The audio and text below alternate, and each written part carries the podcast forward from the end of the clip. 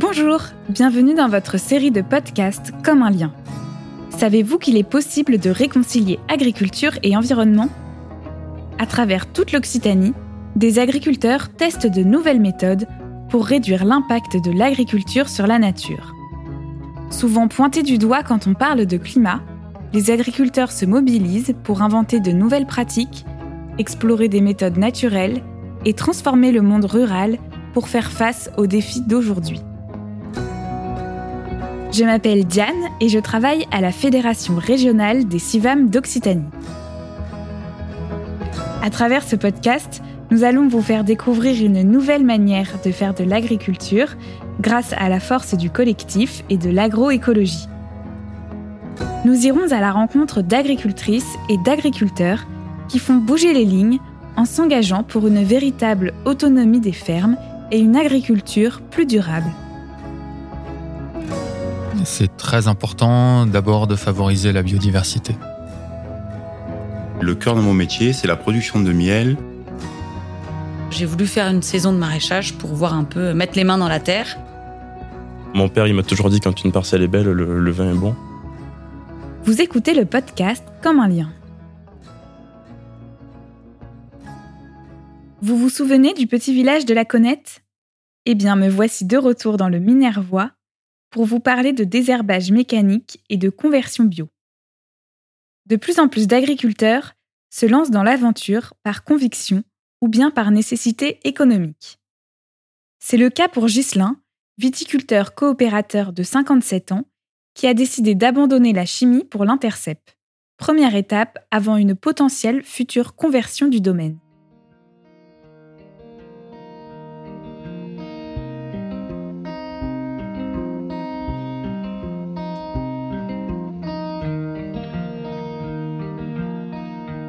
Bonjour, je m'appelle Ghislain Cotte. Je suis vigneron euh, à la Connette, dans le Minervois.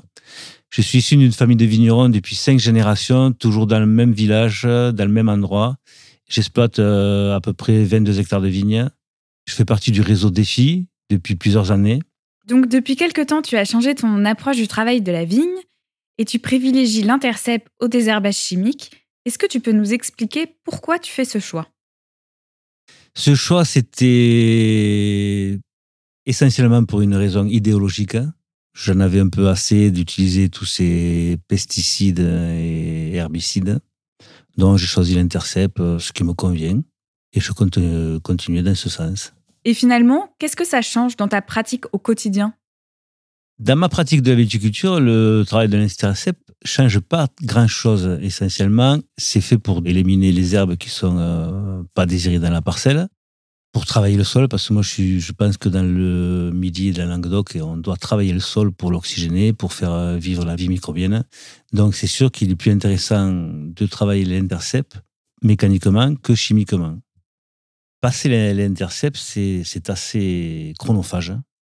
C'est vrai, on peut pas le passer euh, trois, quatre fois ou cinq fois par an. Enfin, moi, j'y arrive pas parce que j'ai quand même une surface de vigne assez importante qui est de 22-23 hectares ça prend du temps, on consomme de, du carburant. Au lieu de passer une fois avec du produit chimique, là, il faut qu'on passe au, moins deux fois. Moi, je passe deux fois. Je le passe euh, surtout en corrélation avec la, les phases lunaires. Hein. C'est-à-dire que je, je coupe l'herbe. Quand la lune est montante, l'herbe pousse et les cheveux poussent pareil. Donc, moi, je la coupe à ce moment-là.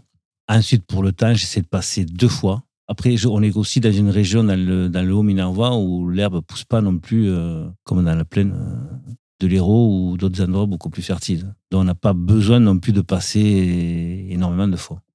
Après, j'ai pas rencontré de difficultés particulières puisque j'ai acheté le matériel qui était adapté au tracteur que j'avais déjà en place. Donc, euh, on peut régler l'intercept euh, en fonction de la dureté de la terre, en fonction de la grosseur des pieds de vigne. On peut faire euh, absolument ce qu'on veut avec. Bien sûr, en, passant l'intercept, il y a des risques de casser des cèpes plus communément qu'en passant un appareil à désherber. C'est surtout dans les vieilles vignes où ça peut arriver. Mais bon, une, fois qu'on l'a cassé, on l'a cassé, quoi. Il n'y a pas plus de difficultés que ça. Je pense que c'est le, seul souci, peut-être, c'est dans les parcelles qui sont très empierrées où là, on a des difficultés. Mais une fois qu'on s'est bien réglé, qu'on connaît bien sa machine, il n'y a pas vraiment de problème particulier. Je pense que c'est à la portée de tout le monde de pouvoir faire ça. L'intercept que j'ai est un intercept à lame avec un cure-cep, avec un- une option décavaillonneuse. Enfin, c'est c'est une sorte de couteau suisse puisqu'on peut mettre euh, tout ce qu'on veut. Et même cette année, j'ai décidé de faire de l'épamprage euh, mécanique. Donc, je vais, je pense, me lancer dans l'achat de brosses avec une tête en nylon et des fils en nylon pour pouvoir euh, épamprer en fixant ces appareils sur la même machine. Donc, un investissement qui sera, je pense, beaucoup moindre. Est-ce que tu peux nous expliquer ce que t'apporte le fait de faire partie de ce groupe défi Cosminervois? Ben, en fait, de participer au groupe euh, Défi m'a- m'a montré comment les autres travaillaient. En fait, je pense que chaque vigneron devrait faire partie d'un groupe de réflexion de, pour voir comment font les autres, euh, comment les autres pensent, tout ça. Parce que si on reste tout seul dans son coin, ça marche pas. Il aller voir ce que les autres font. Et c'est quand j'ai vu comment faisaient les autres, j'ai vu que ça marchait, je me suis dit pourquoi pas le faire toi-même? Donc, euh, c'est à partir de là que je me suis dit, tu, tu vas le faire. Puis je l'ai fait. Voilà.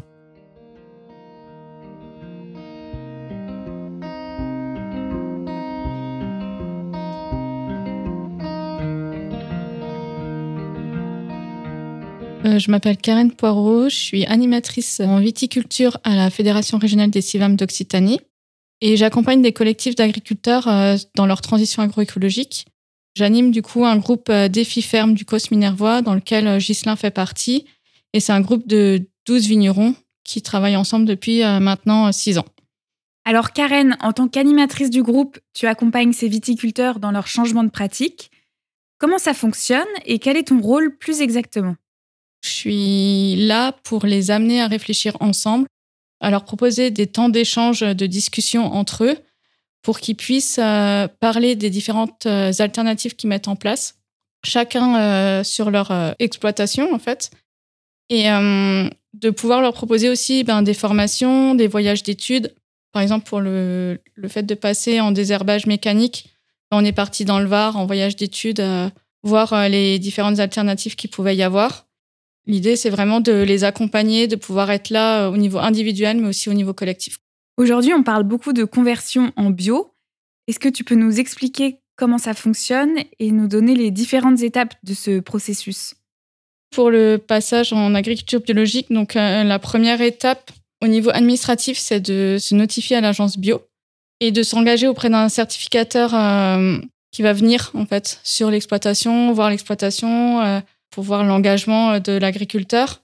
Ensuite, le vigneron, dans ce cas-là, c'est qu'il peut se déclarer à la PAC et grâce à ça, en fait, il va pouvoir euh, avoir des, des aides en fait à la conversion en agriculture biologique sur cinq ans. Et euh, dans les vignes, en fait, donc il faut savoir que le vigneron n'a plus le droit d'utiliser de produits de synthèse, mais aussi de plus désherber chimiquement. Donc, ben, ça demande de passer à l'intercept, ce qu'a pu faire Ghislain. Et pour être en agriculture biologique, donc ça dure trois ans. Il y a juste la première euh, vendange où là, en fait, les vignes, elles, ont, elles peuvent être encore euh, en raisonnée, en fait, en agriculture raisonnée. Ça veut dire que euh, l'agriculteur, enfin le viticulteur, a utilisé des produits de synthèse. Mais à partir du moment où c'est signé, c'est une interdiction complète.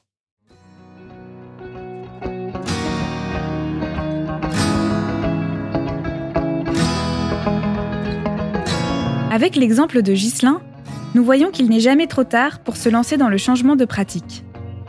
Si cette expérience vous a inspiré et que vous avez envie d'en savoir plus, alors rendez-vous sur le site d'Ecofito pour découvrir les actions menées par le groupe Ferme Défi du COS Minervois.